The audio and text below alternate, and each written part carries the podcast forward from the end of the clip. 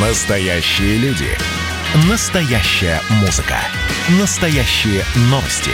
Радио «Комсомольская правда». Радио про настоящее. 97,2 FM. эм.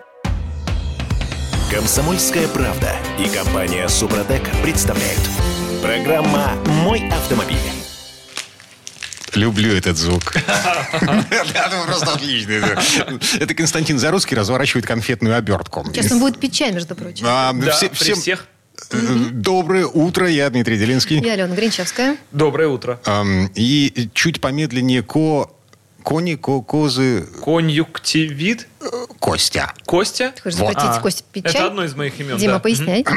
Смотри, мы все видели э, видео, снятое на конспиративных квартирах Госдепа, э, на зеленке, как, э, как ты любишь говорить. Видео о том, как люди, похожие на академика и его съемочную группу, едут э, непонятно то ли из Москвы в Питер, то ли из Питера в Москву. Вот совсем недавно. Это было даже не на зеленке в этот раз, и не подпольное видео, это совершенно открытый доступ, там все без монтажа, в этот раз прям жесткий live. А- Да, мы купили в Москве электромобиль и поехали на нем в Санкт-Петербург. С какой чудесно. скоростью вы ехали? Они, они обсуждают, какая Да. скорость комфортнее, 180 или 200. И нет, это мой оператор говорит там что-то про 180, вот в общем. А по факту комфортная скорость для электромобиля 124. При разрешенной 130. я Эмпирическим путем вы выяснил? Да, потому что иначе, если ехать быстрее, то ему не хватает электроэнергии, расход слишком большой, ему не хватает, чтобы добраться до ближайшей зарядной станции, коих у нас не так много, как хотелось бы. Поэтому едем 124, правый ряд, машем рукой более успешным господам, кто может позволить себе ехать, видимо, 125, судя по тому, как быстро они уезжали вперед. Ну, слушайте, да- давайте к Тесле вернемся чуть позже. Прямо сейчас ам, а, 30 километров в час. Да, 30. такая скорость тоже была, да. Вот. Это оптимальная скорость для того, чтобы установить мировой рекорд по дальности хода, допустим, если вы на электрическом, допустим, передвигаетесь, корейцы или чем угодно. А как тебе такая скорость не на магистрали, а, ну, например, в черте города, на городских улицах? Ты бы с такой Ограничение. скоростью вообще ездить? Максимальная, максимальная скорость 30 километров в час. Ну, что-то медленно. Это на самом деле совпадает с примерно средней скоростью движения. Если вы посмотрите сейчас свой бортовой компьютер, большинство из наших слушателей, если сейчас обратятся к нему, и за какой-нибудь большой отрезок времени, ну, тысяч за 5 километров, посмотрит именно свою среднюю скорость, она 30-35. Это средняя скорость городского жителя. То есть переживать, по идее, не надо. Но это, с учетом, погодите. но это с учетом того, что иногда он разгоняется чуть быстрее.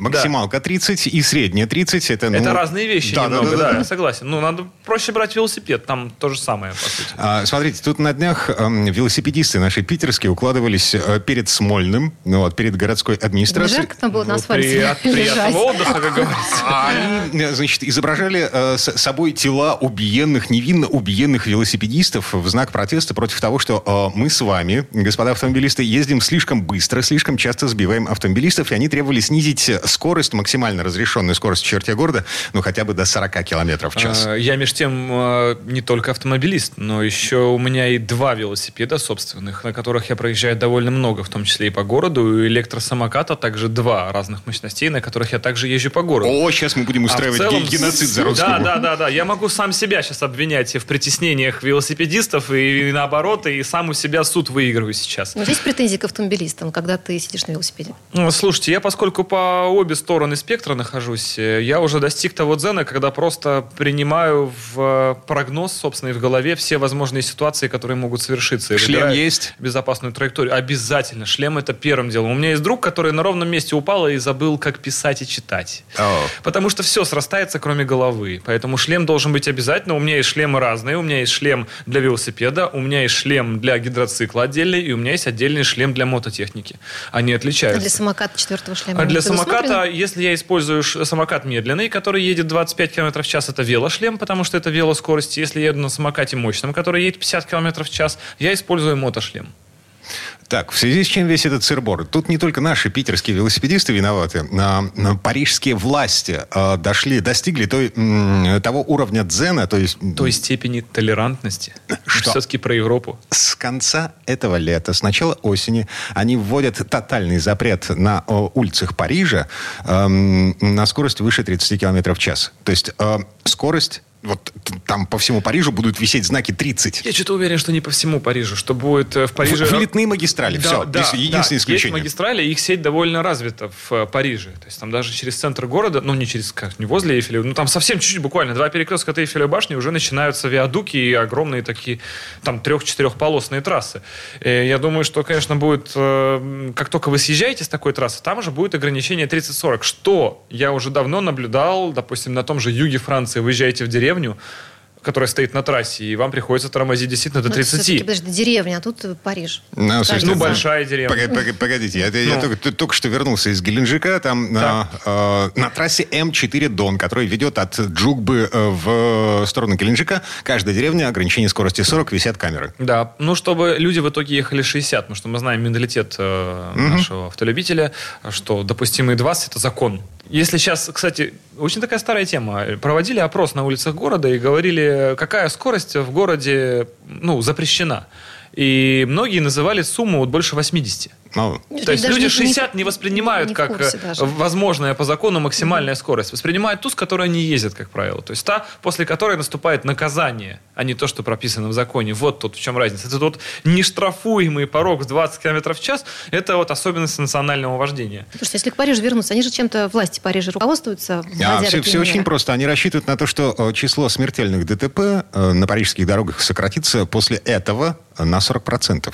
Ну, возможно, это так, потому что все-таки, э, если мы говорим про смертельное ДТП, то есть мы э, обсуждаем тот порог скорости, с которого человека еще можно вытащить э, с того света, да, если произошло столкновение велосипедиста или пешехода с автомобилем. Естественно, здесь, ну, прямо пропорционально. Чем больше скорость, тем больше риск. У нас в России такое возможно ограничение? Петербург? Москва. И Сегментировано по районам, я считаю, возможно. Сейчас прошло бета-тестирование на, кстати, шеринговых самокатах э, этой же самой системы, потому что сейчас шеринговые самокаты имеют разные ограничения скорости в зависимости от района. Вы это знали? Да, В центральных районах он движется 15, на окраине 20. А, Там где-то прошивка, э, ограничение скорости вшито автоматически, там ошейник стоит. Да, да, и вы когда пересекаете необходимую зону, у вас э, еще понижается скорость с 20 до 15, допустим. Э, То же самое можно будет вести для автолюбителей, безусловно, но это точно будет сегментировано или по районам, или по конкретным участкам трассы.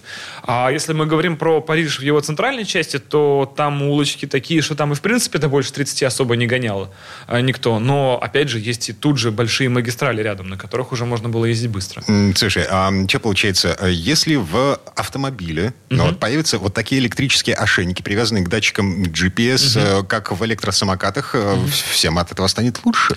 Ну, это еще один шаг в сторону беспилотных технологий, автоматизации управления, когда, по сути, вы являетесь не водителем, а больше контролером, больше оператором автомобиля. То есть вы просто сидите за рулем и смотрите, чтобы все было в порядке.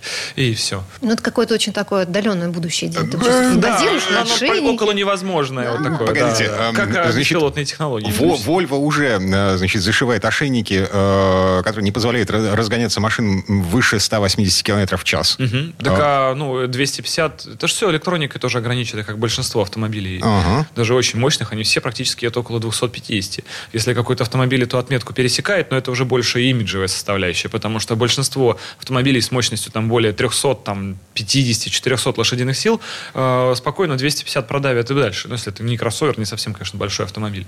Но есть им аналоги из большой немецкой тройки, которые по умолчанию зашиты на 250. Может, это такое некое вот джентльменское соглашение. Мгм.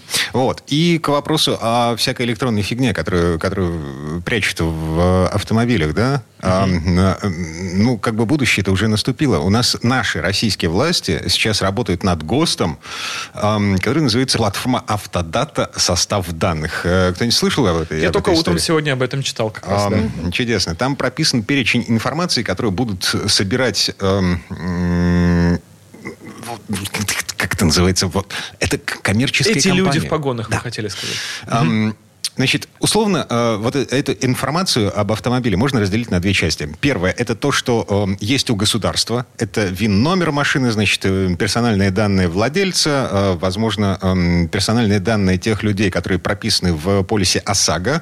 Это сейчас дает аэроглонасс, на секундочку. Ам, Ну, когда вы регистрируете ее. Да Ну, и даже- все это уже есть у ГИБДД вообще, Да, по сути дела. да- даже на госуслугах это все есть Да. уже. Значит, Это сведения... даже есть на дисках, которые в метро продают. Боже. Да, я знаю, где вы живете. Ладно, это норм. Все привыкли к этому. Никого уже не пугает, да? Ам, как вам второй пункт? Э, данные о координатах, о местоположении автомобиля в текущем времени – ну, я считаю, что это уже, конечно, перебор, и каналы связи, которые для этого должны работать, вызовут какую-то феерическую нагрузку на сети, потому что представьте сейчас... 5G э, на, на всех читирует. Облучает, да-да-да. То есть представьте, нет, есть, конечно, трекеры, есть системы мониторинга, их уже довольно много, они применяются на грузовом транспорте, которые передают все те же самые данные, плюс уровень топлива в баке, в баке плюс даже некие черные ящики пишутся по запросу, можно даже видео а, из кабины водителя получать. Эти все системы уже существуют, да. Но они есть на грузовом транспорте, на коммерческом коммерческом транспорте. Это процент от общей массы. Представьте, что этим будут оснащены все автомобили. Э, и, во-первых, тут много вопросов, к какому году это произойдет в связи с обновлением автопарка полным что невозможно по умолчанию. И какая нагрузка на сети ляжет в таком случае, потому что в каждой машине будет висеть трекер, который будет непосредственно постоянно в режиме онлайн проверять такое количество данных. Да, слушай, подожди, я все понимаю, нагрузка на сети, а что касается вторжения вообще в личную, Да, дальше жизнь, насколько это тебе... граничится да. здравым смыслом и с э, вообще понятием «моя личная жизнь». ситуация. Да. Заруцкий поехал к бобрам, например. Да. Жене, жене сказал, Момент что, интимный, я бы что сказал. поехал к любовнице. Э, значит, э, к бобрихе. А, леснику сказал, что едет к жене. С вот таким хвостом. Угу. Угу. А потом на черном И рынке... такими большими двумя огромными зубами. На самом деле Вопросов здесь очень много. Понятно, что есть и позитивные стороны, то есть мы можем быстро находить угнанные машины гипотетически, хотя все используют глушилки, и мы понимаем. Есть куча регионов, где связь недоступна, или она будет сбоить, и, соответственно, данных, опять же, эта база не получит. А, Далее мы все понимаем, OneWeb, что... Э, э, этот летающий интернет от Илона Маска, бла-бла-бла. Слушай, давай вернемся к этой теме. Простейшая чуть... услуга по вырезанию этого устройства, мне а кажется, будет очень актуальна. Вернемся к этой теме чуть-чуть позже. Комсомольская правда и компания Супротек представляют.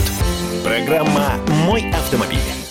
А это мы вернулись в студию радио «Комсомольская правда». Я Дмитрий Делинский. Я Алена Гринчевская. Я еле успел доесть конфетку. А, он все еще Сахар падает в крови, господа. Это Константин Заруцкий. Слишком мало рекламы, можно больше? А, Работаем над этим. Конечно, конечно. Так, теперь смотрите. Возвращаемся к этому самому ГОСТу про платформу Автодата, состав данных и угрозу того, что Большой Брат э, будет собирать э, информацию не только с э, дорожных камер, не только с камер, которые встроены в подъезды, в двери подъездов, да, но еще и с, с самих автомобилей. Да, господи, я что, его закрыл и... В ваш ноутбук, который стоит напротив кровати. Черт, изолента. Я знаю не только, где вы живете, но и с кем. С кем? Дима зам заинтересовался, похоже. Прерываем наш эфир на короткую рекламу. На последние две недели я живу с двумя кошками. Ладно, не суть. А, а, что получается? Вот эта система э, сбора данных, если э, наши власти таки пойдут на такие ухищрения в целях безопасности, например, нам из соображений безопасности, да, да, вот да, так да. сейчас модно говорить. Угу. Угу. Um, может получиться так, что у меня, например, есть, ну, более-менее современная машина, которая подключена ко всем этим свистелкам, а, и есть э, старая машина, на которой вы любите отдыхать. Да, ну, да, по да, всяким да, личным, там, с тем, с кем вы живете. Ездите, да. Да. Или, скорее всего, не с тем. В результате... Не с тем же. Стоимость таких э, старых машин, э, она же взлетит до небес. Ты считаешь, да. телематика будет не на каждую машину устанавливаться? Это же ну, вопрос ну, будет на принудительно, новую. добровольно или На как, новую. На, скорее всего, наши власти, если они это будет как с вакцинацией, принудительно добровольно. Угу. Угу. Можете Нет. не ставить, но тогда машину использовать нельзя. Но все добровольно. Так что, Дим, далеко ты да. не уедешь. Но все очень добровольно. Да. Ну, слушайте, я тогда не буду продавать свой, свой фокус нынешний. Вот и все. И будете вытворять такие фокусы на нем. Или прямо в нем. Мы будем называть вас фокусник. Ну или в нем, опять же, да, с третьей кошкой. У меня сейчас заднее сиденье заляпано э, чем-то белым, ну вот, но а, поди объясни кому-то, что это ребенок кефир туда пролил. Не надо объяснять никому. Здесь Наоборот, как нужно... раз платформа Автодата бы очень помогла. Да, да, да, да. Вы бы сразу предъявляли логи и записи с камер в салоне любому инспектору, у вас был бы какой-то избранный видеоматериал. Ну так что, в целом, в общем и целом, нам привыкать к мысли о том, что э, большой брат, он неизбежен. Не, мне кажется, что система будет очень э, тяжела к внедрению, и она возможна, но в формате черного ящика. То есть, что все данные есть, но они недоступны для скачивания без какого-либо запроса или физического вскрытия этого прибора. А цель этой автодат, насколько я понимаю, собирать данные для того, чтобы в итоге их э, продавать, там, допустим, страховым компаниям. Э, вот. Это может как-то влиять на полисы ОСАГО. А продавать всевозможным маркетологам. Э, ну, как сейчас это происходит, допустим, с социальными сетями. Mm-hmm. Но, эм, ну, то есть мы по-прежнему еще о безопасности говорим? Или а, только продавать? Эм, Но мы же понимаем, зачем все это делается. Ну, на самом Ну, деле. чтобы продавать безопасность. Да. Да, по-моему, хорошая смычка. Выйдем с ней на региональные выборы. 2020 какого года? Киберпанк, да, 2037. 2075. Ладно, движемся дальше. С- что мечтаем. Эм, Ого! О какой машине мечтает... Началось? Конст- Прямо здесь, Константин Заруцкий ме- мечтает о машине. Я, я- Да. я настаиваю на том, что Константин Заруцкий мечтает о Что вы машине. вмешиваетесь в наши дела? Лично время Да, мы мечтаем. Так, э, сколько вы заплатите мне для того, чтобы я самоустранился? Ну, Опять вы развели коммерцию на ровном месте. Пр- пр- Прекратите. Мы все за идеи, мы за мечту. Вот о чем мечтают россияне? Хорошо, давайте сейчас в целом поговорим о наших п- гражданах. погодите, я, все-таки хочу выяснить, э, о какой машине мечтает Заруцкий. Как таковой, наверное, одной такой машины нет, потому что когда уже настолько на всем постоянно ездишь, то ты понимаешь, что в одну машину это все не уместится, и ты начинаешь формировать некий такой парк Какой? развлечений юрского периода. Ну как, ты под настроение садишься сегодня на одну, там, завтра Да, ну в целом, что, э, скажем так, можно перефразировать это вопрос, что бы ты хотел купить себе, да, чтобы оно у тебя было, и на этом можно было периодически поездить. А какой она должна быть? Э, Она должна быть разной, прежде всего, э, чтобы одна машина могла подстраиваться под мое настроение, потому что ты же едешь, у тебя может э, появиться желание поехать быстрее, а может, наоборот, появиться желание отдохнуть и поехать сильно медленнее. И в этом плане есть ну, некие иконы стиля. Это вроде как Porsche 911, например, которая в состоянии покоя очень напоминает обычный гольф, а в состоянии спорта напоминает гиперкар, хотя она, по идее, является суперкаром. Но, тем не менее, Porsche 911 это очень интересно. А вообще, гипотетически, такая машина, которую вот еще даже не сделали, это электрический, очень маленький, взъерошенный спорткар. Вот э, это может быть сочетанием тех качеств, которые мне на сегодня очень интересны. Но, к сожалению, такого на рынке нет.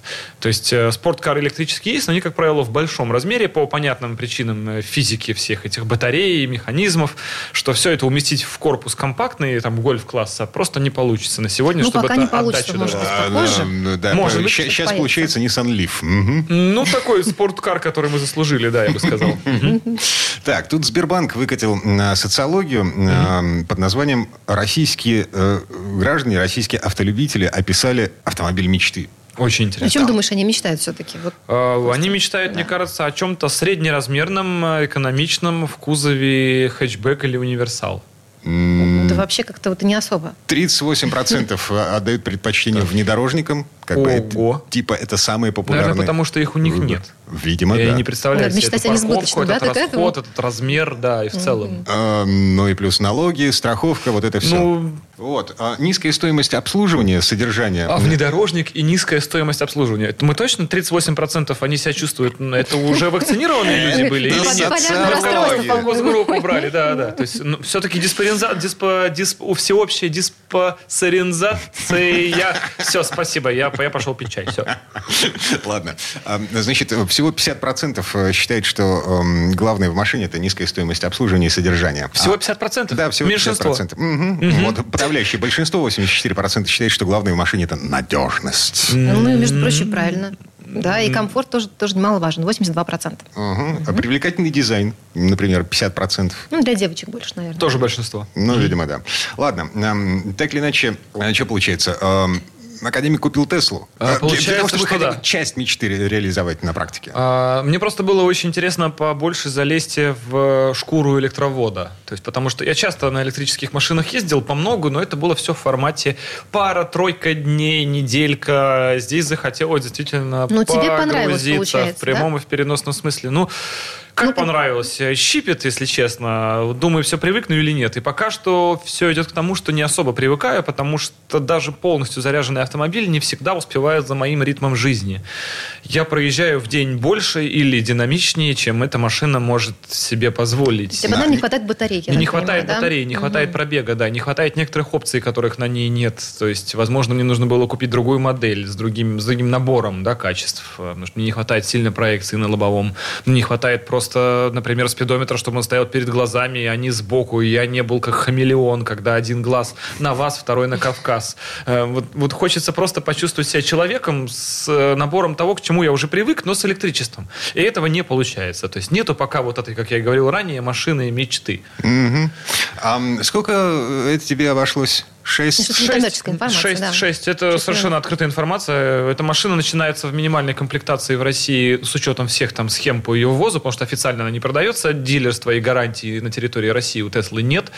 Техосмотр вы у дилера пройти здесь также не сможете. И, соответственно, подожди, а начинается где вы она от 5,3. Да. Люди ездят в Финляндию. Да что ты? Да, если они хотят сохранить мировую гарантию, потому что мировая гарантия на Тесла есть, но просто на территории России она не продается официально, соответственно, и не может быть здесь гарантийно обслуживана. Нету ни одного дилера. Так вот, что имел в виду Илон Маск, когда говорил, мы придем в Россию. Э, да, но пришли, ушли, как говорится. А нам-то здесь жить еще после них. Тут вот вопрос, насколько это получится. На мой взгляд, это не получится, потому что, как мы знаем, компания Tesla продает не только автомобили, но и структуру под них, свои зарядные станции и так далее. Э, Что в структуре российской экономики и существующего налогообложения невозможно, потому что очень сложно будет это все вот с точки зрения бухгалтерии свести воедино. У нас так не работает. Э, дикий, странный вопрос. Так. За сколько Костя Заруцкий согласился бы отказаться от автомобилей вообще? Сколько денег тебе в месяц нужно, Надо чтобы ты перестал уточнить. ездить? Период уточнить. В месяц? Э, На один месяц отказаться от электро- Не-не-не, на, на всю жизнь. А, на всю жизнь? На всю жизнь. Нет, да, я не согласен. Зачем отказываться от огромного количества удовольствия и удобства? Зачем мне себя какие-то рамки ставить? А, 500 евро в месяц. 500 евро в месяц предлагает власть одного немецкого городка, если э, жители этого городка отказываются от машины. Ну, так это городка. Это, знаете, сферический отказ в вакууме. Вот эти жители... Вот так они же за границу этого городка выйдут или будут прописку регистрировать другому, и все, я не местный. А Или это- в целом в город нельзя будет ехать на машине? Э, Нет. Только автобусы... По, по городу легко не принужден. Ты можешь передвигаться на машине, значит, э, можешь передвигаться на общественном на чем Так, так, угодно. Если ты отказываешься от машины, не регистрируешь транспортное средство на себя... О, так это наша схемка. Да, ты получаешь 500 евро в месяц. Надо им рассказать про генеральную доверенность. Вот заживут ребята. Рус- русский человек проснулся в Да, да, да, да, да. Мне срочно нужно в Германию съездить. Там есть место, где я смогу конкретно заработать. Да. А, Дима, а ты сам на какую сумму пошел? Я, я вообще Да. не готов отказываться от машины. Вот, видишь, а Костю пытаешься... Просто непонятно зачем. Где логика? Это немецкая логика. Я же Дима сказал, Ну, они там и экологическое парады с сознание, флагами цветными Костя. проводят. Ну, зачем отказываться от э, женщин, я не понимаю.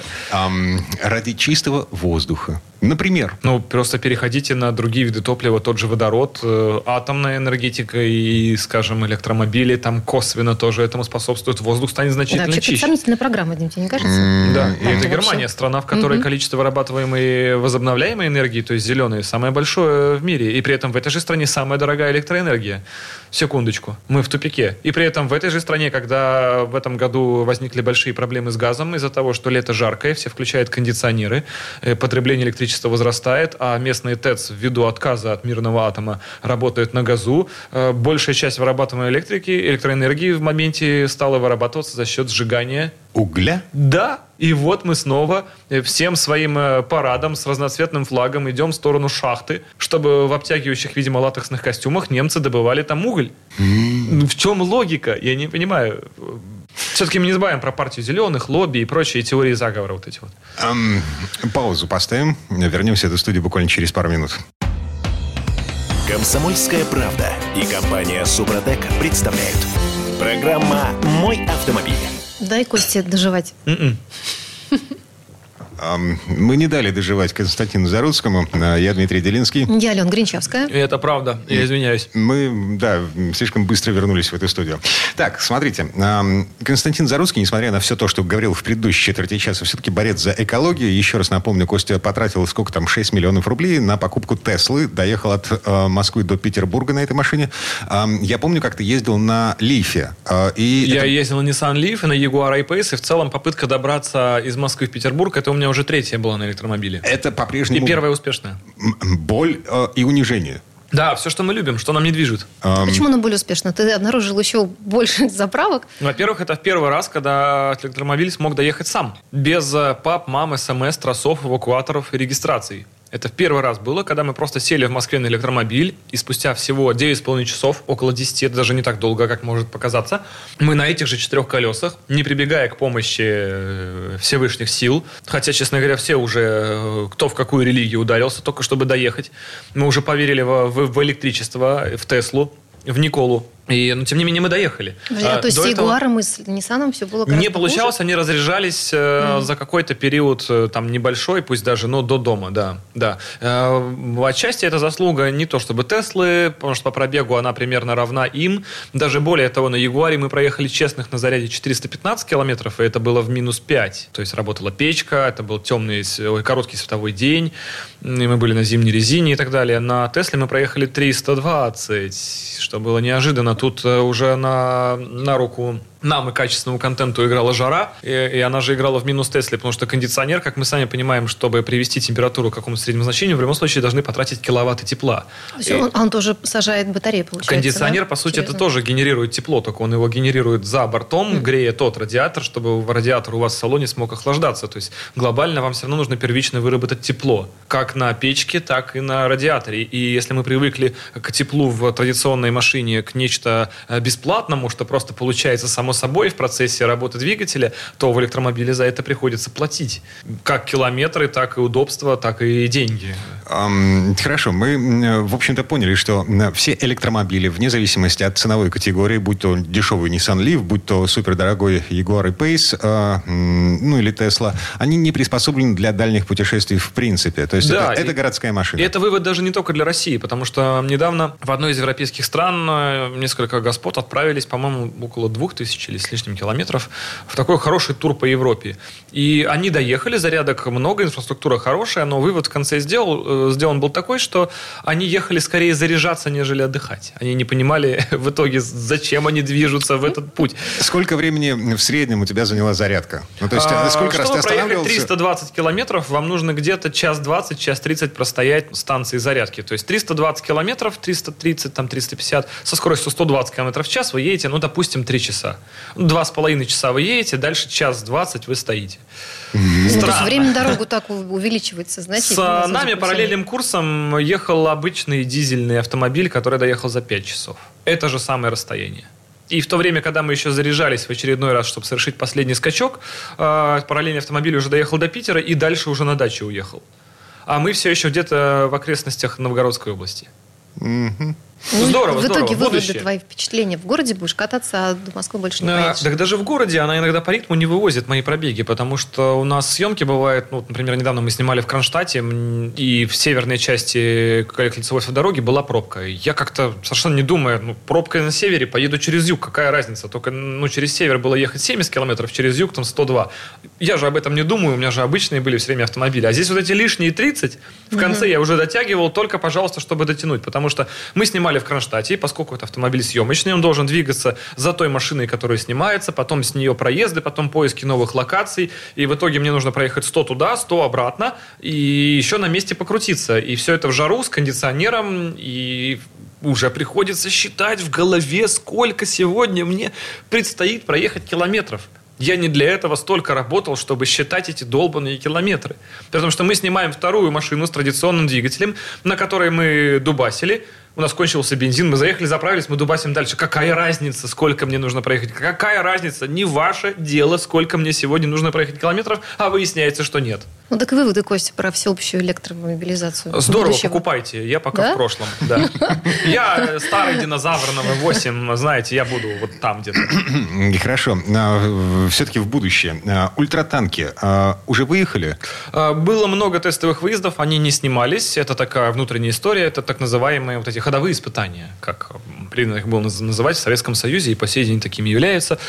Задача сломать машину 20 раз, чтобы вычислить все модели поведения клиента, который будет ее покупать. есть... Сломать намеренно ты имеешь? Да, да, специально. То есть э, выезд считается провальным, если машина приехала целой мы должны сломать машину, чтобы понять, где слабое место. Или ломать ее до тех пор, пока этих слабых мест не станет очевидно мало, или мы уже не найдем, что дальше усилять. Как это происходит? Расскажи, не посвященному. А, машина выгоняется на разные типы рельефа. Жара, холод, вода, болото, глина, грязь. Э, пытается всячески там погибать, разворачивается в тех местах, где, по идее, не должна разворачиваться, ставится в неудобные для себя ситуации, там ресурсные испытания длительные по скорости.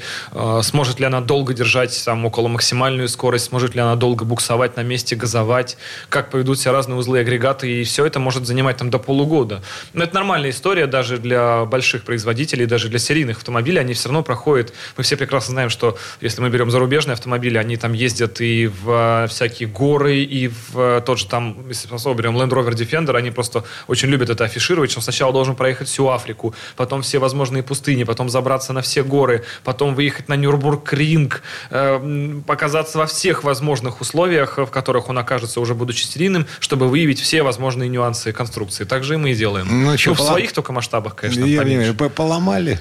Э, поломали, да, все здорово, все ломается, все идет строго по плану. И самое главное, что ломается он, знаете, в мелочах. Например, есть там расстояние от одной детали до другой. И при движении по щебню, когда машина разворачивается, туда может попадать камень. И эти узлы мы можем друг от друга двигать, это не проблема. То есть глобально а, сам конфиг, он правильный. И в архитектуре она собрана правильно. Нужно просто учесть все мелочи, чтобы вот туда не попадали камни, здесь были нужные зазоры, а тут э, настройка амортизаторов. То есть мы сейчас едем и понимаем, что в некоторых моментах слишком жестко. То есть здесь нужно сделать мягче. А поскольку подвеска отличается от автомобильной, то и настройка идет по-другому. И мы можем... Амортизаторов у нас с каждой стороны по три штуки, а не по две, как в обычной машине. И мы можем понимать, что нам жесткость крайних и среднего нужна разная. Вот это выяснилось недавно.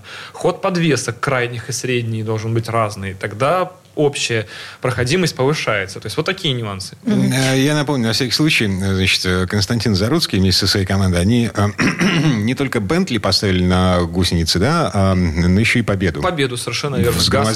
Народ интересуется, а, а что не Гранта, например?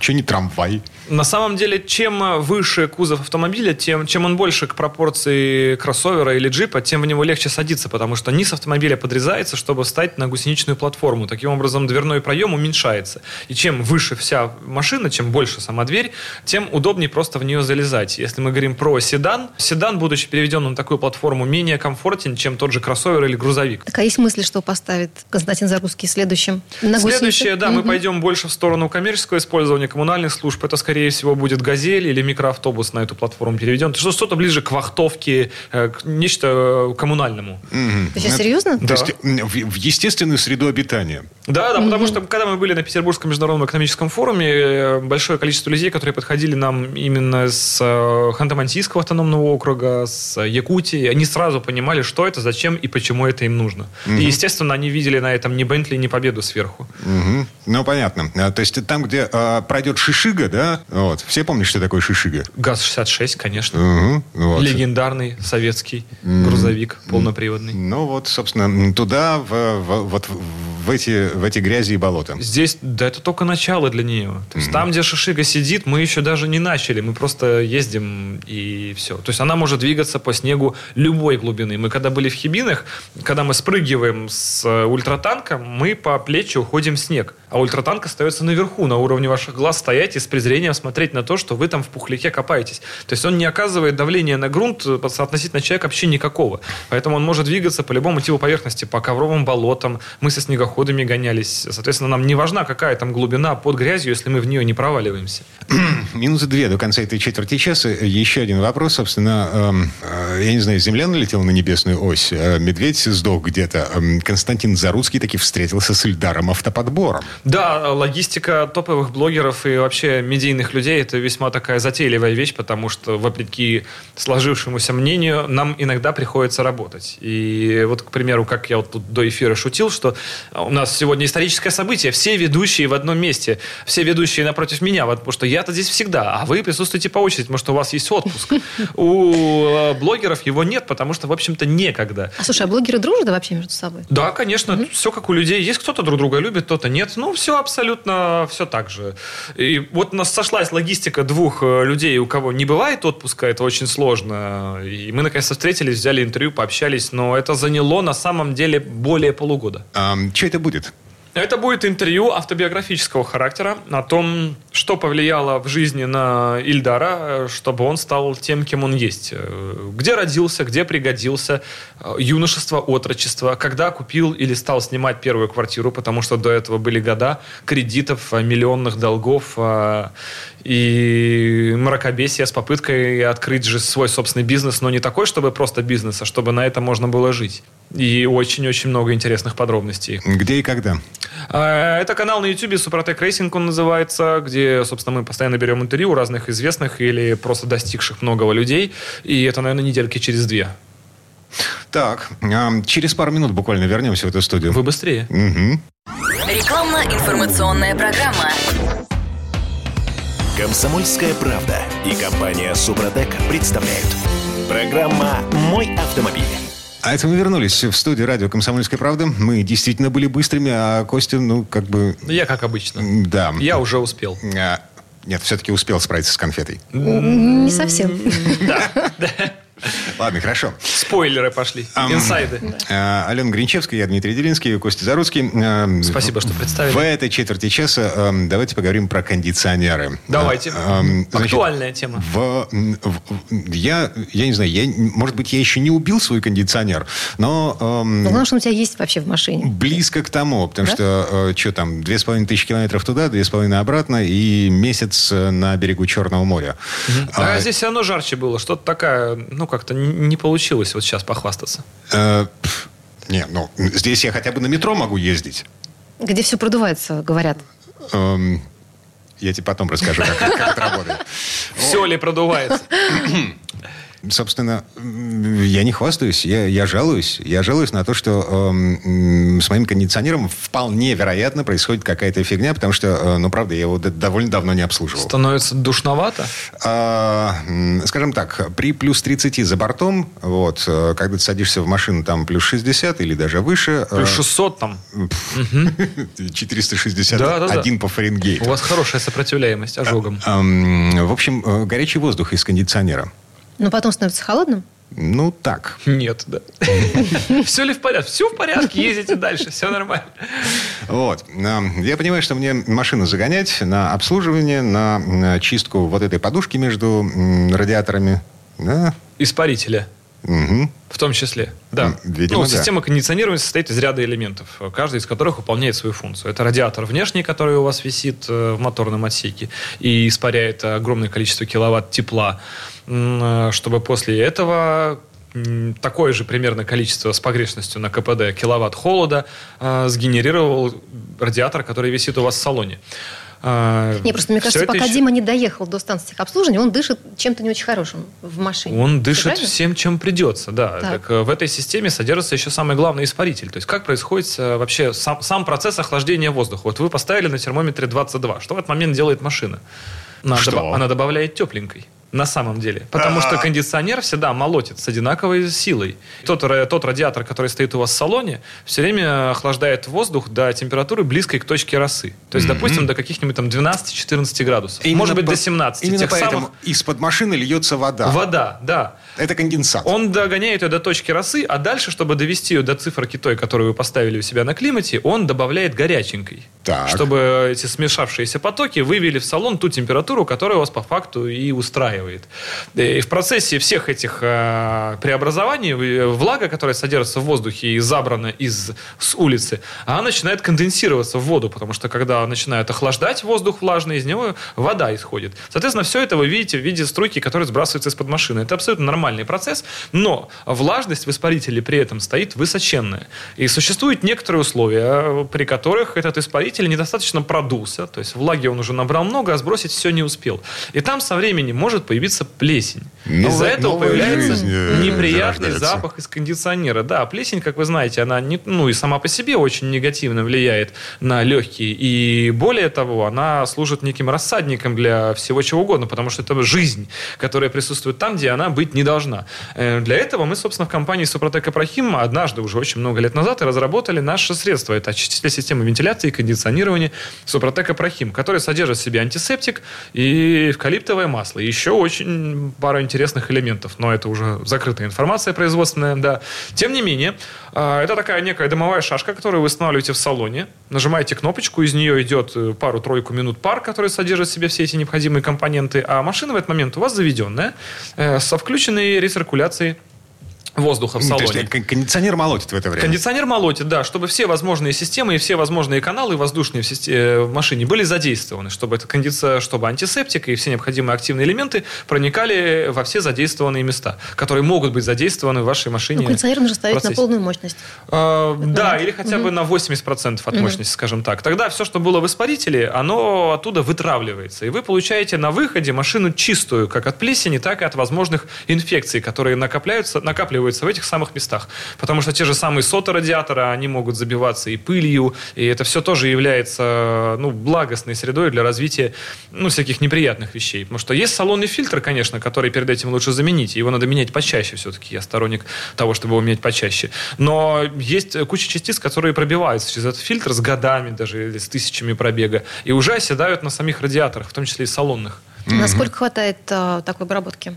А, хватает. Тут есть разные понятия. Есть эффект, который мы видим и чувствуем. Это запах, который остается... Это запах эвкалиптового масла, то есть пахнет сауной. У многих мужиков сразу приятные ассоциации возникают с этим. Дима? Им все время кажется, что а, они ну, уже на отдыхе. Дорогой, ты где да, был? Да, А почему от тебя пахнет сауной? А я за безопасности. Я боролся с вирусами, да, да, не выходя из машины при этом. Совершенно верно. Так вот, этот запах выветривается от недели до двух. Зависит от того, насколько вы активно ставите печку на продувку трубку опускаете или нет стекла, также от температуры воздуха на улице, потому что зимой он ветривается дольше, потому что стекла поднятые летом или вот в среднюю температуру часто ветривается раньше. Потому что, ну, понятно, что при, при плюс 60 все испаряется лучше, чем при минус 20.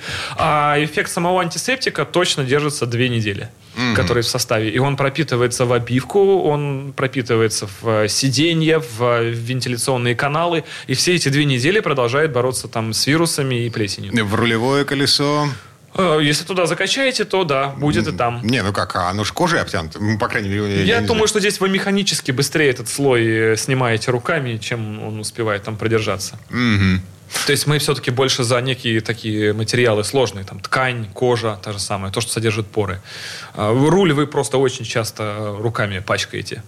Ага. Да, просто однажды попробуйте, возьмите любую влажную салфетку и протрите свой руль. Потом посмотрите на салфетку и поймете, что руки надо мыть все-таки чаще.